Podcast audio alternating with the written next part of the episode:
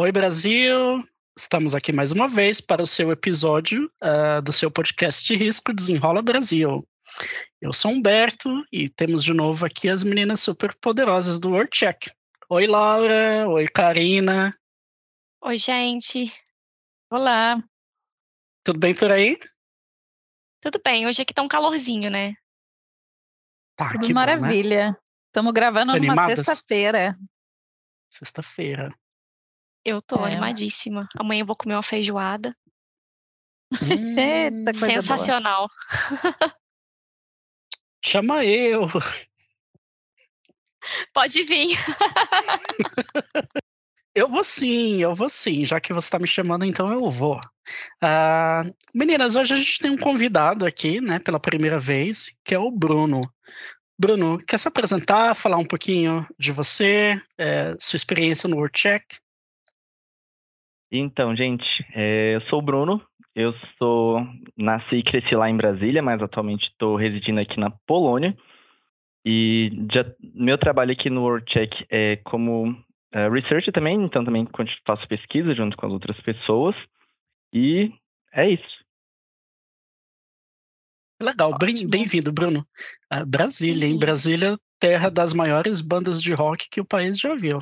É Exatamente, terrinha Os muito boa. gaúchos e cariocas que, que não me matam, né, gente? Primeiro lugar do, do Brasil que eu comi pequi. Ai, eu sou apaixonada naquilo, gente. Tem minhas ressalvas com Pequi, mas tudo bem.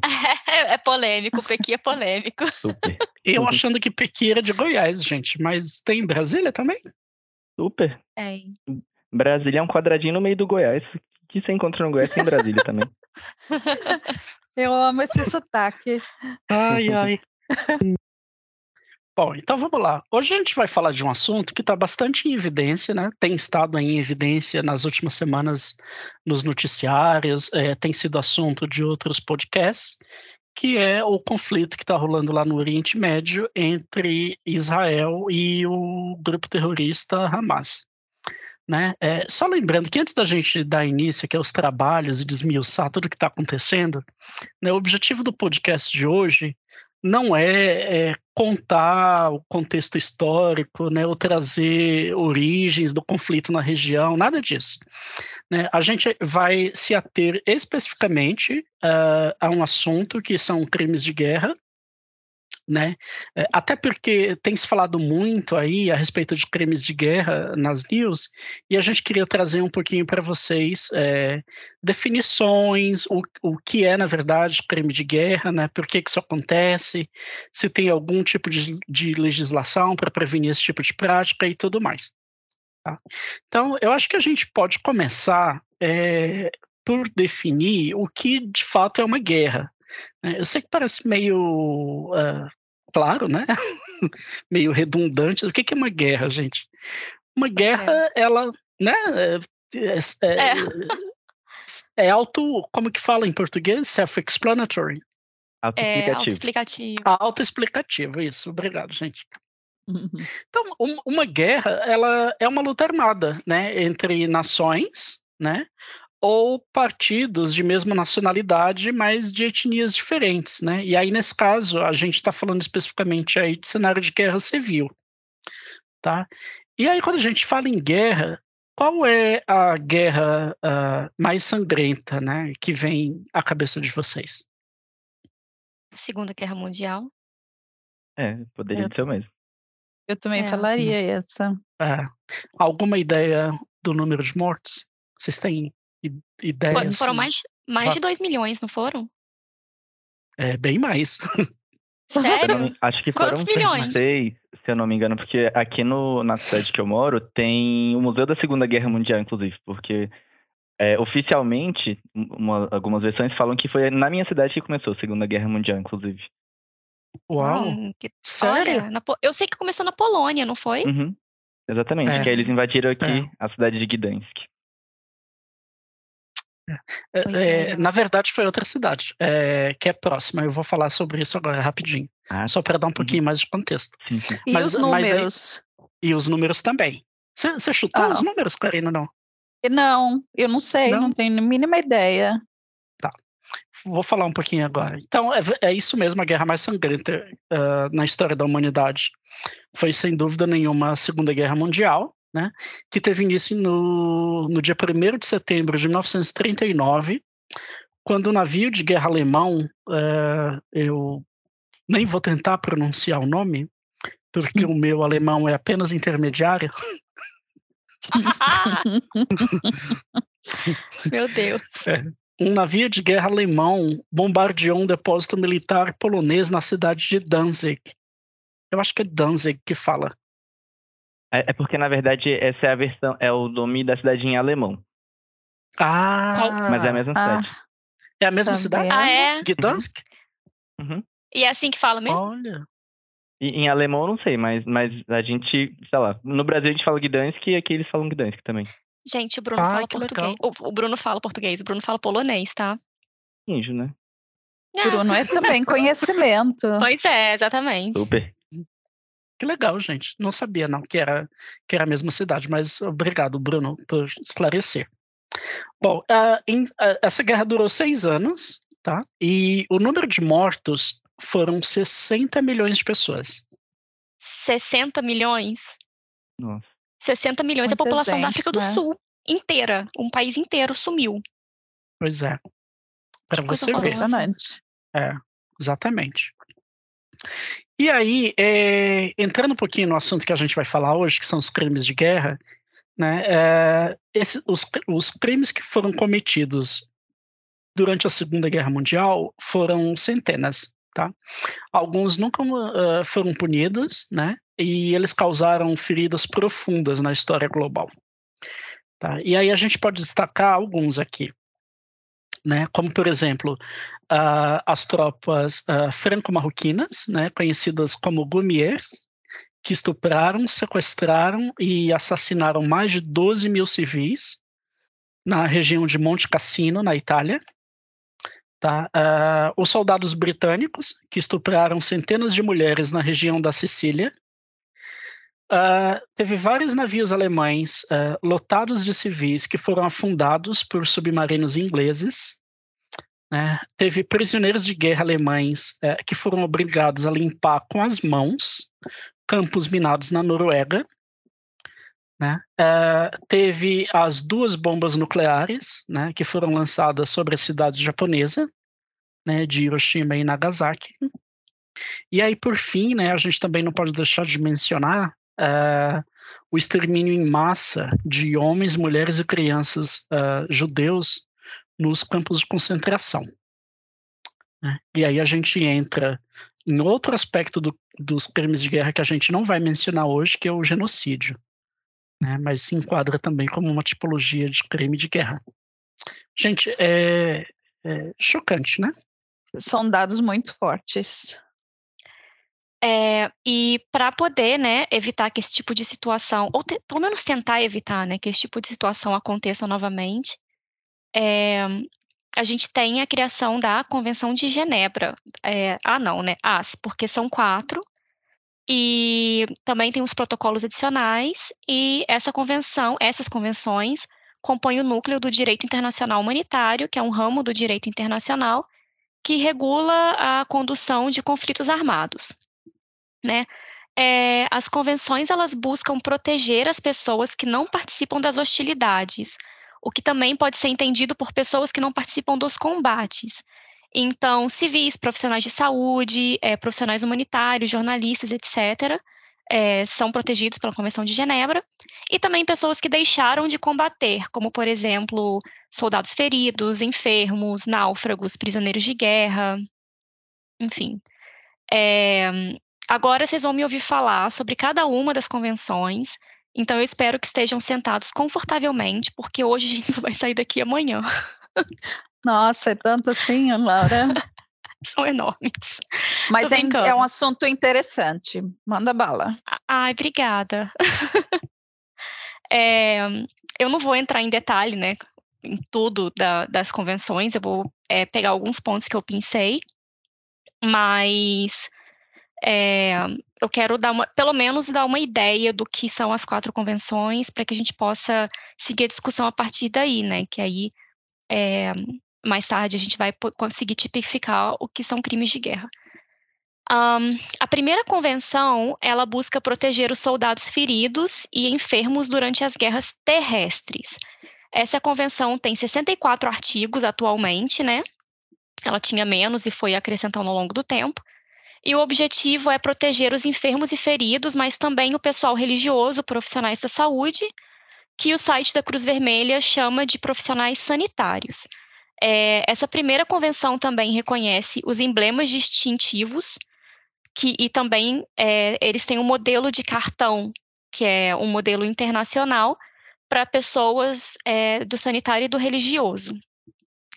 É, eu queria ressaltar aqui também que a Cruz Vermelha possui outros símbolos, o crescente vermelho e o cristal vermelho.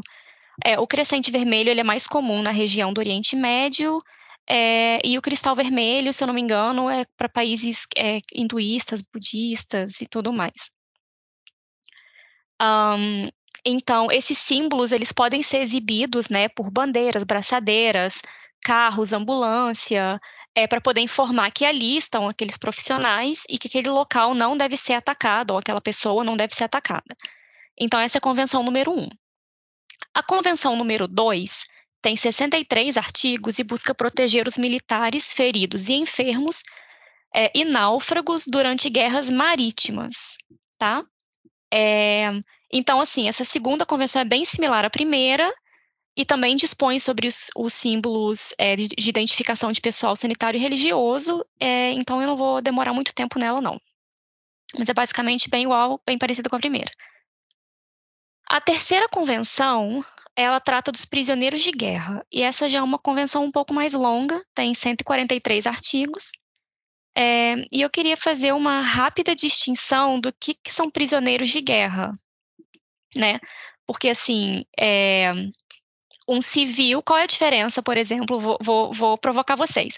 Qual é a diferença de um civil aleatório que foi sequestrado por um, um, um exército e um civil que estava trabalhando, sei lá, num, num, num navio do exército que foi sequestrado também.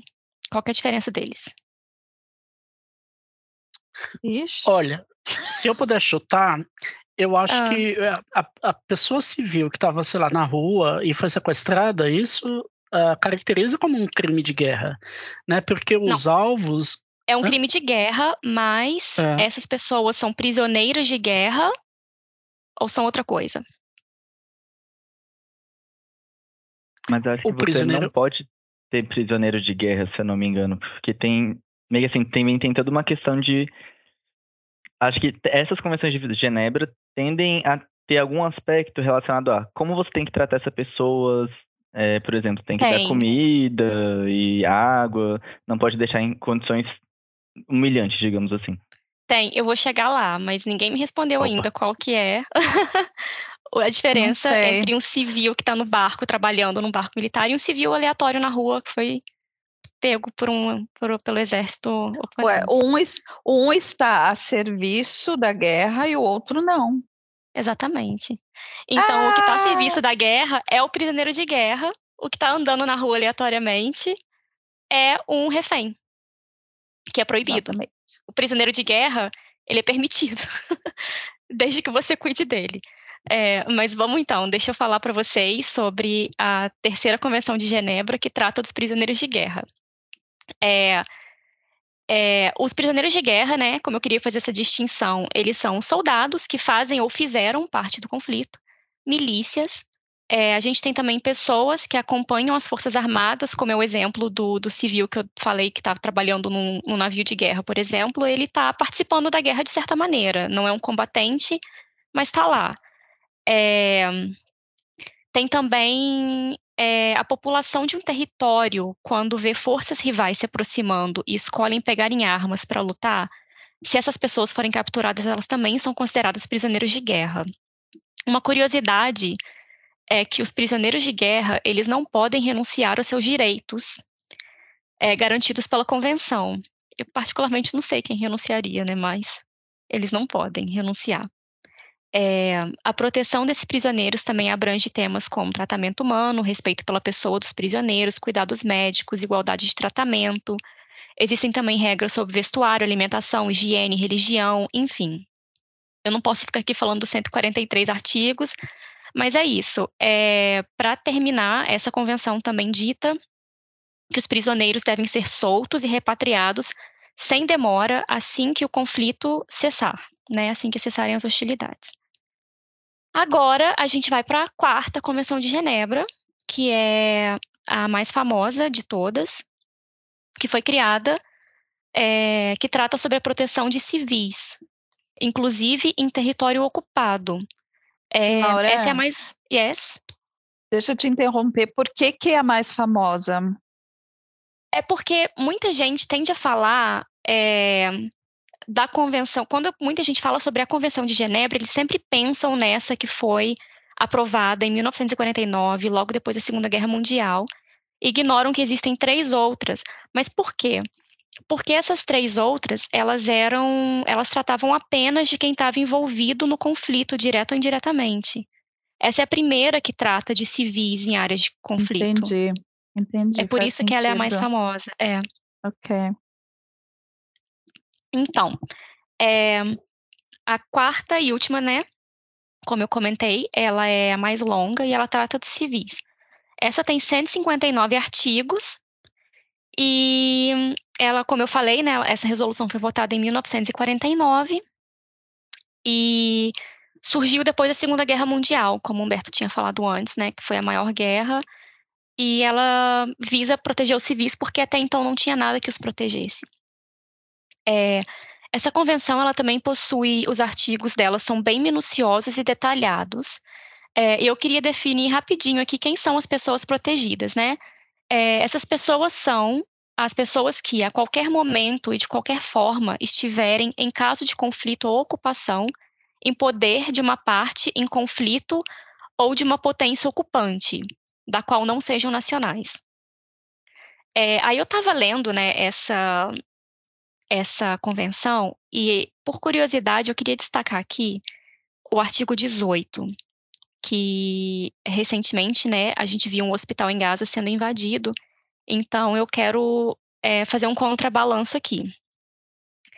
É, o artigo 18 dessa convenção, por exemplo, trata nominalmente dos hospitais civis em zonas de conflito. É, eles deverão ser respeitados e protegidos.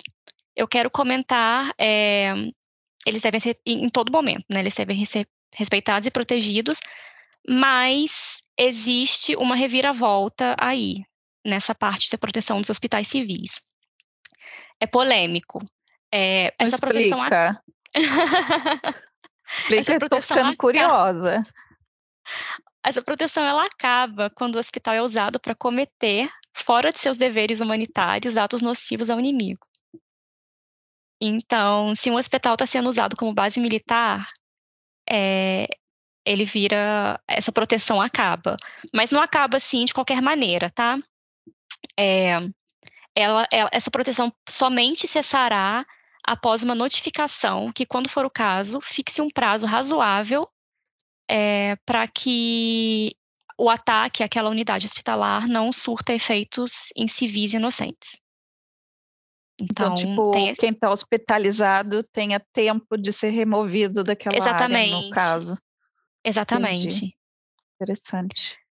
É, os civis que trabalham nesses hospitais, eles devem ser identificáveis, tá? É, o hospital deverá sempre também dispor de uma lista atualizada com seu pessoal. É, outro artigo que eu queria ressaltar aqui é o artigo 32, que trata nominalmente sobre a proibição de assassinatos, torturas e outras formas de brutalidade. O artigo 33 também é interessante, porque é, ele fala diretamente né, sobre a proibição de penas coletivas, medidas de intimidação e terrorismo. O artigo 34 proíbe a tomada de reféns, que é aquilo que eu falei antes do prisioneiro de guerra e do refém. O refém, o artigo 34, ele é assim, ele tem uma linha. É proibida a tomada de reféns. Ponto. Acabou. Não tem discussão, não tem porém, não tem mais, não tem nada. É isso. Proibida a tomada de reféns. É, e, como eu falei, né, o que são reféns? São pessoas que não participam do conflito. É, enfim, eu queria, para finalizar, tem um artigo que é comum a essas quatro convenções de Genebra, né? É, que é o artigo 3 e ele abrange não somente conflitos internacionais, mas também guerras civis, conflitos internos, etc. É, agora eu vou, com perdão da, da, licença poética, que eu vou dar uma lida no site da Cruz Vermelha, que fala os pontos principais desse artigo em comum. É, ele determina o tratamento humano para todos os indivíduos em poder do inimigo, sem nenhuma distração, desculpa, sem nenhuma distinção adversa, proíbe especialmente assassinatos, mutilações, torturas, tratamentos cruéis, humilhantes, degradantes e, to e tomada de reféns e julgamentos parciais.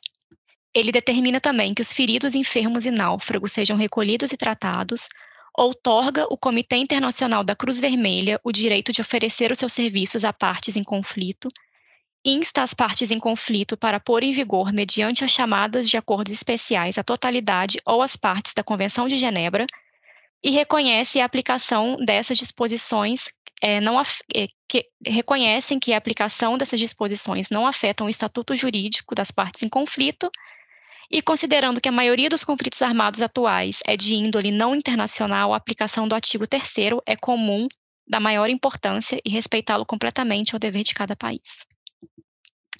E aqui eu termino essa longa explicação sobre as convenções de Genebra. E, eu, eu é achei é... que foi uma explicação, desculpa, Bruno, eu achei que foi uma explicação bem completa, né, e bem detalhada, e aí ela eh, pintou uma figura muito clara, assim, para a gente, né, do, do, do que está acontecendo nesse conflito mais recente, mas a gente também pode citar a guerra uh, que ainda está acontecendo entre a Rússia e a Ucrânia, né, de desrespeito de direitos civis e crimes de guerra acontecendo em ambos os lados, né, né que são uh, civis como reféns, né? Aí o, o Hamas fez uh, muita gente uh, de Israel como reféns, como escudo humano, inclusive é. assassinando as pessoas, né? invasão de hospital ou bombardeio de, de bairros civis também. Então, assim, a gente vê dos dois lados é, é, as, as leis né, internacionais sendo completamente desrespeitadas. Exatamente. Desculpa, Bruno, pode falar. Não, mas acaba que isso entra exatamente no gancho do que eu ia falar também, porque, é, beleza, tem todas essas convenções de Genebra falando o que, que pode, o que, que não pode fazer, mas e aí, quem, quem vai dizer que se acontecer uma transgressão dentro de alguma dessas é, situações, quem, quem somos nós para julgar, né? Então, para isso foi criado em 1998, o, foi criado, convencionado, o Estatuto de Roma, é, e aí o Estatuto de Roma serve exatamente para poder criar o Tribunal Penal Internacional, que a Karina vai falar um pouquinho depois, mas nesse Tribunal Penal Internacional, o que, que acontece? É, eles têm um poder judiciário, então são eles que vão julgar quando acontecem os crimes de guerra, mas aí a gente pode considerar que toda violação às convenções de Genebra são necessariamente um crime de guerra? Não. Por quê? É, o Estatuto de Roma, ele define, ele segmenta em, três ocasiões diferentes do, dessas violações da, das convenções de Genebra, que aí elas são tanto a questão, o, o, crime de guerra é um desses aspectos, o genocídio e o crime contra a humanidade. Então são, são, são três coisas. É isso que eu falar, são três coisas diferentes, então, né? Exatamente. Então, é. por exemplo, é, os crimes de guerra são essa questão de quando tem um conflito armado entre duas nações. O genocídio é voltado sobre a, o extermínio de alguma população, de alguma forma, mas de, algum, de alguma população específica, seja por etnia, crença, alguma coisa, alguma coisa que unifica aquele, aquele povo. E o crime contra a humanidade costuma ser algo mais geral, assim, é meio que, ah, estou indo contra tudo e contra todos odeio todos igualmente, seria algo mais ou menos assim, sabe? Sem, sem algo muito específico. Mas aí, é, focando nessa questão do, dos crimes de guerra, os países signatários, a gente também tem um ponto do quais são os países que não são signatários. É, porque, por exemplo, os Estados Unidos não é um país signatário, a Rússia não é um país signatário e a China também não é. São grandes nações que a gente tem hoje em dia e tanto que até teve uma fala do presidente Lula agora no mês passado de outubro de 2023, onde ele estava falando, estava questionando é, se, por exemplo, ah, se, essas, se, essas, grandes nações não fazem parte do, do Estatuto de Roma, não são signatárias, por que, que o Brasil deveria participar? Então, ele jogou essa na roda e para ver se, se acontece alguma coisa assim tudo mais. E apesar de Israel não ser signatário, é, tem um acordo do legislativo com o executivo de Israel, onde eles seguem as convenções de Genebra. Então, eles estão cientes de, de alguma forma, até um certo nível, eles estão concordando com, com tudo que as convenções de Genebra estão fazendo. É, e assim, apesar de todos esses países que eu tinha falado anteriormente não serem signatários, mas tem mais de 130 países que são signatários. Então, assim, apesar de tudo, tem um, um poder muito grande. E aí, dentro disso, é, como a gente consegue observar, por exemplo, teve um episódio já durante esse incidente do, do conflito entre Israel e o Hamas, onde Israel é, notificou falando, ah, eu vou atacar esse hospital, então vocês precisam evacuar e tudo mais. Então, mesmo eles não sendo signatários, tem um certo respeito a essa questão do Estatuto de Roma, as convenções de Genebra. Então, é, é como se fosse assim, guerra não é, guerra é guerra, mas também não é bagunçado. Então, tanto que as convenções de Genebra serviram para é vale poder... tudo, né, gente? Exatamente. Não vale tudo. Então, assim, não não vale tudo porque é muito importante até por essa última convenção de Genebra proteger os civis. Então, se não tem alvos militares, é, é proibido você atacar também. Simples assim, é explicitado em, em vários pontos dentro do, do Estatuto de Roma. Então, os civis são muito bem protegidos. E também, não só a questão civil, mas é, instalações médicas, como a Laura estava falando, é, grupamentos humanitários, é, toda essa questão também de soldados feridos.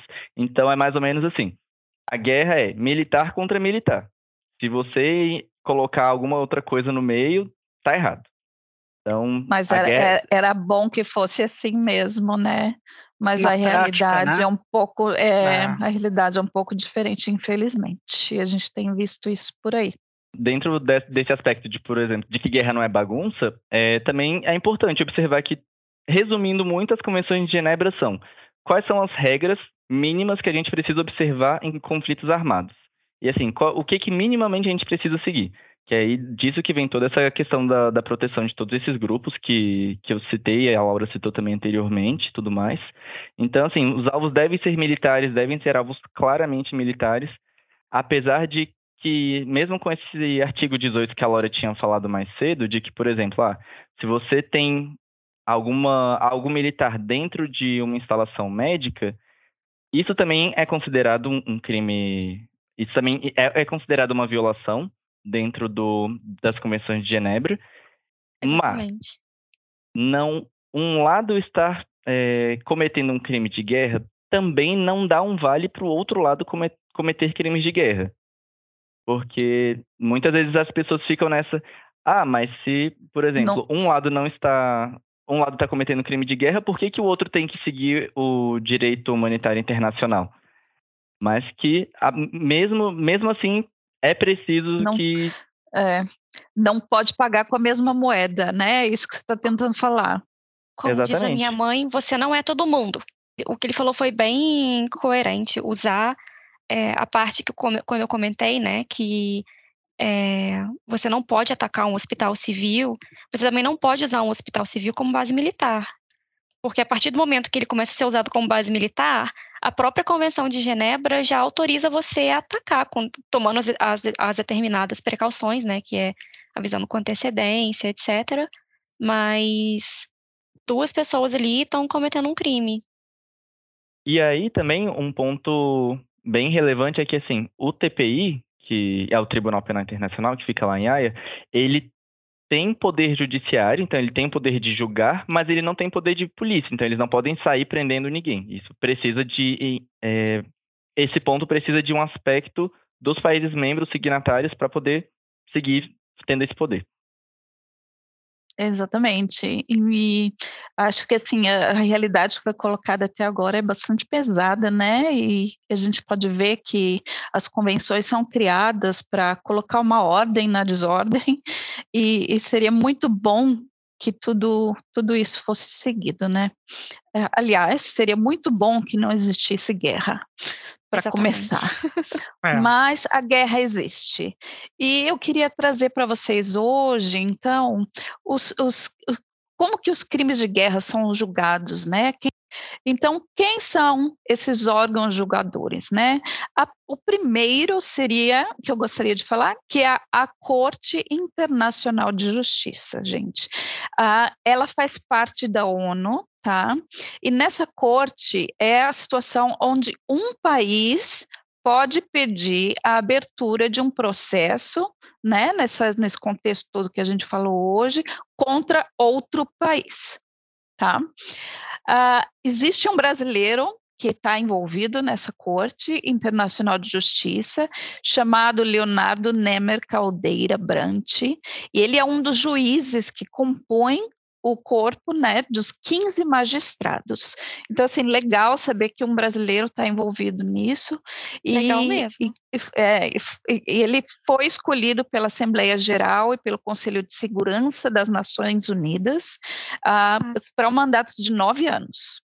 Então, ele começou o ano passado, em novembro, né, 2022, e vai seguir lá por nove anos. Então, a gente tem um representante, né, fazendo o bem, né, que, que é legal saber. Então, assim, e também, além da Corte Internacional de Justiça, a gente tem também o Tribunal Penal Internacional, uh, que foi criado em 2002.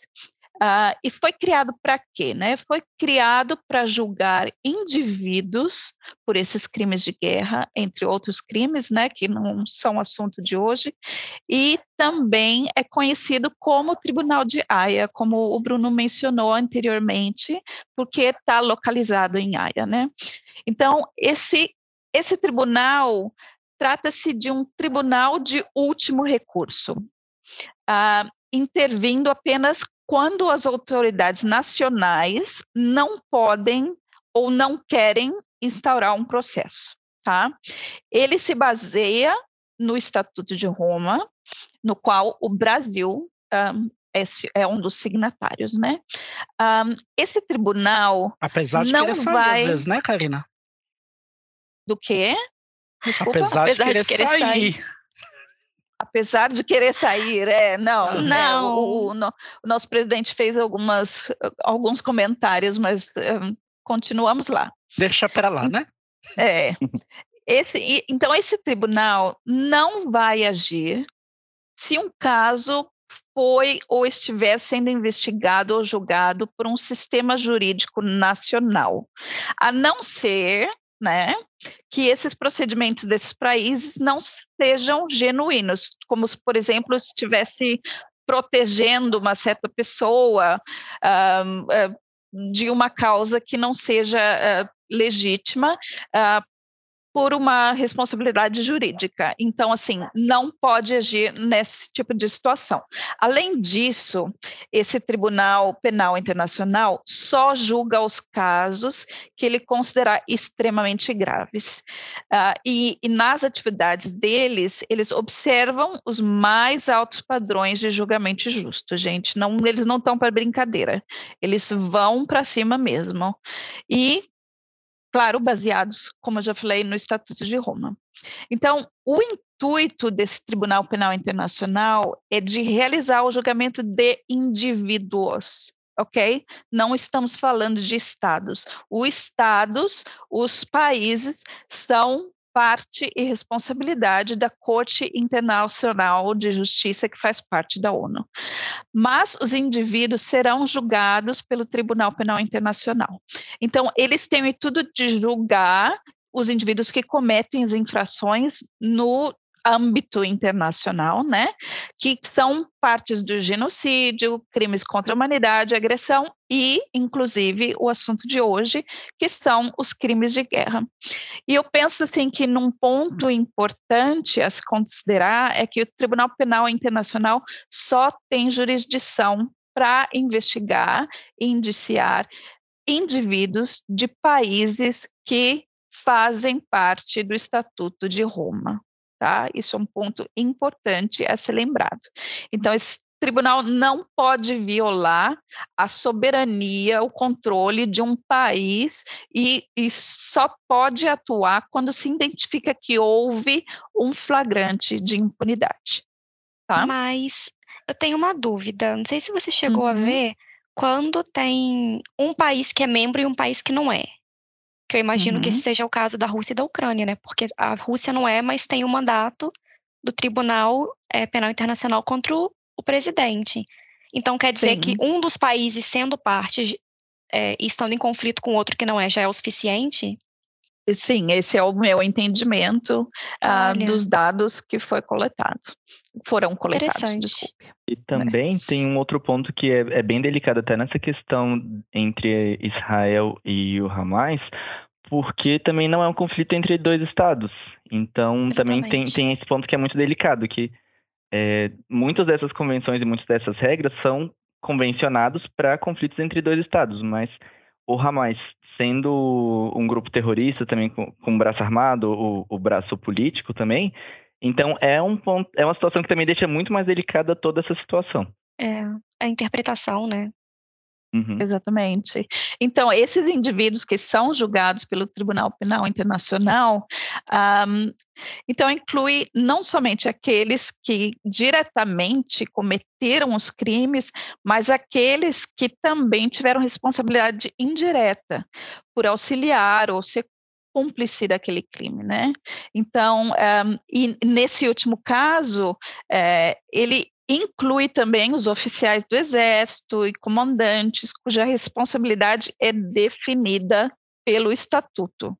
Né? Então, assim, talvez essas posições de estar no Exército e tudo mais, não fui eu que cometi, mas fui eu que mandei, fui eu que autorizei e tudo mais.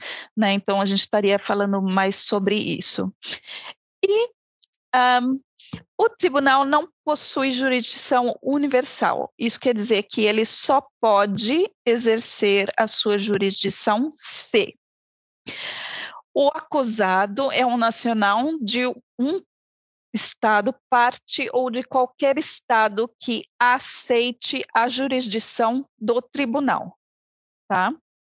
Então, talvez você não seja parte, mas você aceita, existe uma diferença entre essas duas situações. Então, ah, também se o crime tiver ocorrido no, no território de um Estado parte ou de qualquer Estado que aceite a jurisdição do tribunal, a mesma situação. Um, e daí também o Conselho de Segurança das Nações Unidas tenha apresentado a situação ao procurador né, do Tribunal Penal Internacional, sem importar a nacionalidade. Então, assim, talvez é, esse caso da Rússia que a, que a, Laura falou, não sei se a minha interpretação está errada, mas talvez a ONU tenha apresentado alguma situação e daí um, para o procurador né, do, do, tribunal, e daí, quando a ONU faz isso, não importa a nacionalidade ou o local do crime.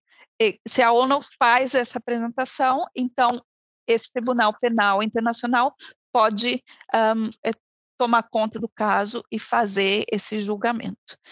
E se o crime estiver ocorrido após 1 de julho de 2002, quando o Estatuto de Roma foi estabelecido.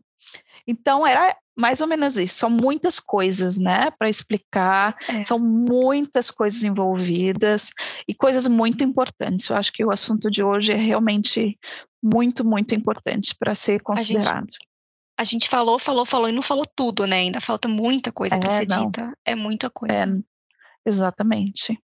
É, até porque a gente tentou trazer aqui num espaço curto de tempo o máximo de informação possível, né? E aí, é que nem ela falou no começo, se a gente realmente fosse tomar todo o tempo especificando tudo que tem para falar, aí tinha que preparar Exatamente. o bumbum para sentar uma semana é. escutando.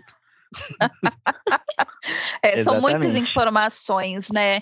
Mas então, assim, lembrando de tudo que a gente falou hoje sobre esse assunto tão relevante, uh, como que o World Check se enquadra nesses crimes de guerra? Né? Um, então, as entidades ou as pessoas acusadas, investigadas ou presas, condenadas por violar essas convenções legais que foram um, um, faladas hoje, tudo isso é super relevante para o World Check, tá? Então, assim, a gente vai cobrir, vamos cobrir quando se falar de tortura, quando se falar de tratar de forma desumana, quando falar que inclui experiências biológicas, no contexto dos crimes de guerra, né? Eu poderia falar outras coisas aqui que é uma lista enorme de coisas que a gente cobre, é, os crimes contra a humanidade também, é, destruição... Terrorismo, né, Karina? Ex existe uma, uma contradição em relação a isso, Humberto, porque terrorismo e crime de guerra são, são coisas diferentes. Sim, sim. É, então, assim, é, o, o, claro que essas coisas são relevantes para os nossos clientes. E claro que o nosso time de, de pesquisadores, de analistas, estão assim atentos né, ao que está acontecendo mundialmente e, e atentos a esses indivíduos ou países ou estados que estão envolvidos em tudo isso e claro ao, ao, ao resultado né dessas jurisdições que, que, que, acontecem e que são responsáveis por estar uh, julgando né, esses, esse, esse, essas, esses acusados né, de maneira, de maneira um, legal e responsável dentro do contexto internacional. Então era isso que eu queria trazer hoje, gente. E é muito Sério assunto. É muito interessante esse ponto também, porque a gente parando para pensar que muitas vezes, sei lá, a, a, nós como empresas do Brasil e tudo mais, se a gente falar, ah, não, mas eu não tô, eu não patrocino nenhum, eu não patrocino nenhum grupo terrorista, não faço nada disso, mas assim, a partir do momento que você tem algum fornecedor, você tem negócios com algum outro, com alguma outra marca que, que tem, então acaba que indiretamente você também está fazendo um, um, certo patrocínio a tudo isso. Então, por isso que nosso produto, nosso check é muito relevante, né? É, e é exatamente essa questão que, que, que eu falei para a Karina, o Bruno, que assim, quando eu mencionei terrorismo, é, obviamente que essas organizações criminosas mais conhecidas aí, elas estão sim é, categorizadas no WorldCheck, inclusive com membros, em, é, é, pessoas que têm, que dão suporte financeiro, né, à atividade terrorista, é, ou, ou, que trabalham em campo, enfim, qualquer tipo de envolvimento, qualquer que seja, com, com as organizações terroristas. Tá? Então, só para a gente finalizar, porque o, o tempo hoje é, realmente foi, foi bastante longo, a gente teve bastante coisa para discutir. Meninas e menino, considerações finais? Não se envolva em guerra. Respeite a humanidade. Se você se envolver em guerra, siga as regras também. É muito não importante. Não se envolve em guerra, mas se, se, envolver, siga as regras. É, Exatamente. Siga, siga as regras. Faça amor, não faça guerra. É, exatamente. A gente está aqui rindo. Mas, é. mas olha, é, é, um assunto bem importante. E tem é, sido é um muito triste. relevante na atualidade, né? É, é, eu, a, minha, a minha, o meu conselho final é para quem está escutando é não fetichiza a guerra, sabe? A gente assiste filme de ação e é uau, aquela guerra não é assim. É, a guerra de é. verdade é. tem muita gente sofrendo, então demais. Yeah. Tem que olhar, tem que olhar para isso com um olhar mais humano e menos Exatamente. aventureiro. É. E eu acho que outra é, é mensagem é... também que a gente pode passar, uh, gente, é, essa é uma guerra muito triste que acontece lá na região do Oriente Médio, mas essa não é uma guerra do Brasil. Né? Não é uma guerra uhum. entre apartidários A contra partidários B. Né? Isso uhum. não é nosso. Né? Não, Exatamente. Né? Não, não vamos tomar para nós algo que não é nosso. É a parte da fetichização da guerra. É, exatamente. Não façam isso. É. Bom, então é isso, né, pessoal? Eu acho que por hoje é só, senão a gente fica aqui realmente até amanhã. Meninas e menino, obrigado né, é, pela participação, pelo, é, é, por todo o material que foi discutido aqui. E a gente se encontra novamente em breve. Então, bom final de semana. Obrigada. Aproveitem. Obrigada, gente. Desenrola Brasil. Muito obrigado pelo convite. Desenrola Brasil. Imagina. Tchau, tchau. Nós que agradecemos. Tchau.